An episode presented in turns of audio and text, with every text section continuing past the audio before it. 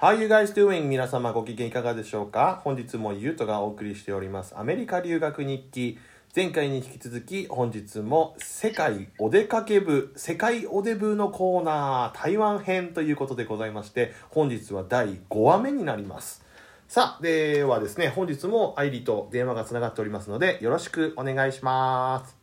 お願いします。はい、というわけで前回はですねうんとお仕事にお仕事に対してお仕事に関していろいろ聞きましたけれどもあの最終的にはどういう仕事に落ち着くのかっていうところをちょっと聞きたいんですけれどもよろしいでしょうかはい、はい。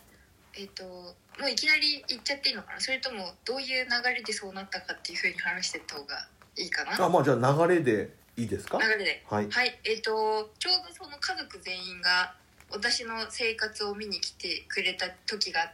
たじゃないですか。うんあの時に、確かゆうとと。父上はもう帰ったんだよね。そう先に帰った仕事仕事があったそうか仕らね事かなんかで帰ってで母だけ残ってたんだけど、うんちょうどその時2人で台北の街中歩いてたらなんか2匹のめちゃくちゃ可愛いコーギーのワンちゃんが私たちのこと見つめてたのその街中のその道で道でそうどっかのお店からって言えばいいのかな、はいはいはいで「えここなんだろうねめちゃくちゃ可愛いワンちゃんじゃん」って言って触ってたら実はそこがマッサージ屋さんでおお足つぼのマッサージ屋さんだったんだけどそこのもうボスまあラオパンだよねなんて言うんだろうラオパンって日本語で社長社長社長か、うん社長が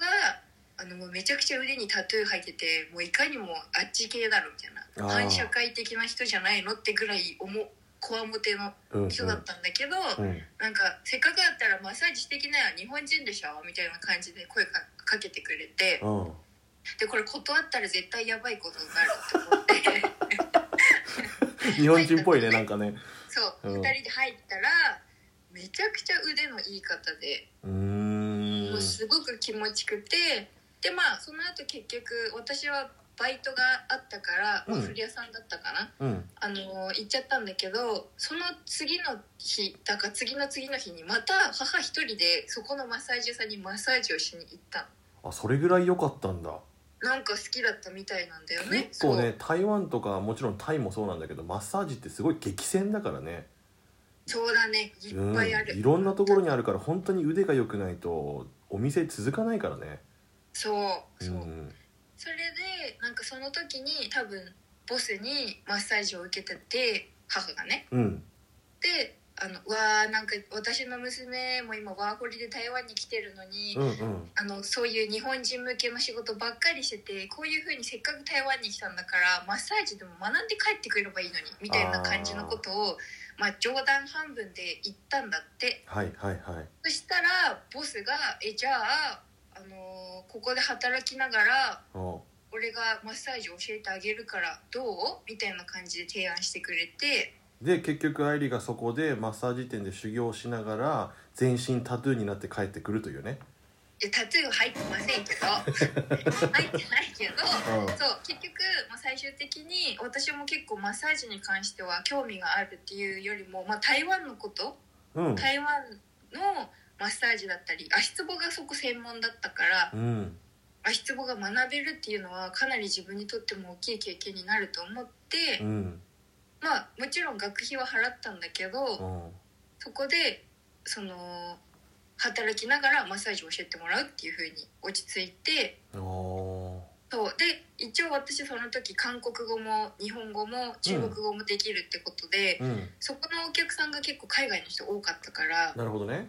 そう通訳もしてもらえるしかなりボスにとってもうん多分メリットプラがスねだったんだと思う、うん、メリットだったからね、うんうんうん、じゃあそのもともとやってたワッフル屋さんとかそこにはもうおとお断りを入れたわけ実はダブルワークをしてたんだけど、うんあのー昼間はだいたいワッフル屋さんとかうんそのカフェの方に行って、うんでマッサージってやっぱ夜みんなご飯食べたりちょっとホテルに帰る前にしに来るっていうようなお客さんが多いからうんなるほどそうそこでそうだね昼間ちょっと時間が見見つけたらうんあの修行を積みつつ夜は慣れてきたら日本人とか海外のお客さんのマッサージをさせてもらうっていうような感じで、ねじゃあそのずっと帰国までその2つのダブルワークを続けてはいたんだだったでも最後らへんはもうほとんどワッフル屋さんとかはまあ週2とかそこまで入らずに、マッサージの方に中心的に置いてもら置い置かせてもらってなるほどね働いてたかなあーその修行っていうその例えばじゃあ「はいもういいでしょう」ってもう一人で足つぼマッサージやっていいですよっていう OK が出るまではどれ何時間ぐらい修行するもんなんだろうねえーっとねそうだね最初はまず一番最初は表を渡されて足つぼのあのどこを押してどこが痛かったらどこの部位の意味だよっていうような、暗記しないといけないもんねそうあれをまずまあ3日間ぐらいで覚えました、うんでまあその表を見ながら実際にそのボスの足を押してって、うんまあちゃんとツボに入ってるか入ってないかっていうのを判断してもらうああなるほっど、ていうのね、で練習してたんだけどそのボスがね本当に体が大きい人で優とも会ったことあるからお分かると思うけあどるあるうん1 9 0センチぐらいあるし体重も多分もう1 0 0キロ近いぐらいあるね110あってもおかしくないねね、うんだからもう足も大きいししかも台湾の人ってよく裸足でビーチサン ダル履くような人だからあの足の皮がね分厚くなってかなり厚いのそうだよね台湾の人はそうだねだからもう私のちっちゃい手で押しても全然入ってない壺に入ってないもっと押しなさいっていうのでうんもう腱鞘炎になりながらやったねタイとかの足つぼマッサージだとさあの器具を使ってあの木の棒みたいなやつでグッて押したりするけど台湾はやらないもんね絶対台指湾だよねもそう一応練習とかでは女性のそれこそちっちゃい人とか使うらしいんだけど、うんやっぱりそれじゃあ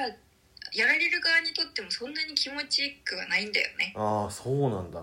そうにだから人間の手ってすごいなってあマッサージ始めてー思ったななるほどねうんでその確か社長の特技としてあるのがあのかかとの角質をナイフで削ぎ落とすっていうのがあるんだよねあれなんなんていうんだっけ日本語で忘れたけどカー,、えーとカービングっていうのかなわかんないけどなんて言うんだろうね、うちもあれわかんないなかかとのあの隠しゴリゴリなってる角質をねあのなんかナイフみたいなのでそぎ落として取るんだよねそうあれは神業だったよねあー日本でもあれあるんだけどめちゃくちゃた高いっていう話だよね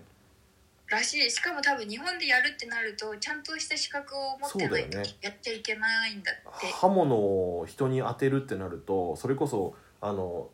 お床屋さんもそうだけど特殊な免許があ利用者とかうん、利用者がもう必要なはずだからうーんうん、だからあんまり日本でねその角質をきれいに取るっていうお店はねあんまりないからね確かにうんそうねでも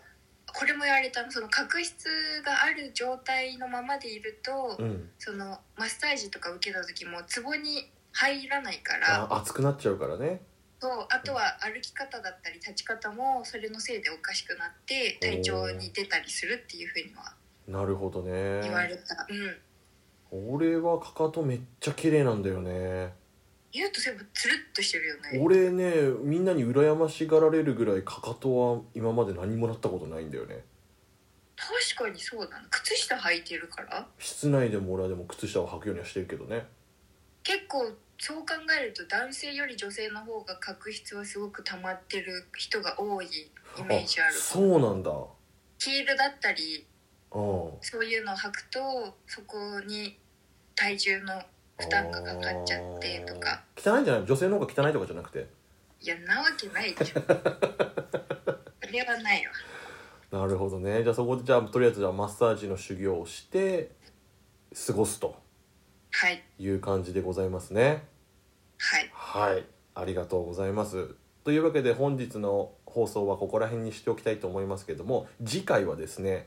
えーまあ、今はねコロナなんか言われておりまして海外旅行っていうのがね全然なんか目に見えるものではなくなってしまいましたけれどもあのアフターコロナの台湾旅行のすすめということでですね俺と愛梨からもしこのコロナが終わってから海外旅行が自由にできるようになったよっていう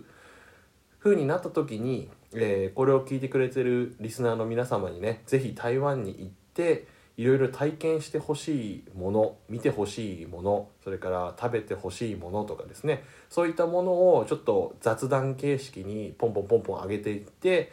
みようと思いますので、まあ、あのこのねコロナコロナ禍が終わったら海外旅行ぜひ行きたいっていうふうに考えている方々はぜひ参考にしていただけたらなっていうふうに思います。あの自慢じゃないですけど俺も愛理ももう20回以上は台湾に足を運んでいるの であの、はいそこら辺のガイドブックをお金払って買うんだったらぜひねあの我々に聞いてもらった方がうまくいくと思いますのであのぜひちょっと聞いてみてくださいよろしくお願いします。はいさあというわけで本日の配信はここまで、えー皆様からのメッセージお待ちしておりますメールアドレスは 3010chai.gmail.com こちらの方までどうぞよろしくお願いいたしますそれでは本日もお聴きくださいまして誠にありがとうございましたまたねまたねー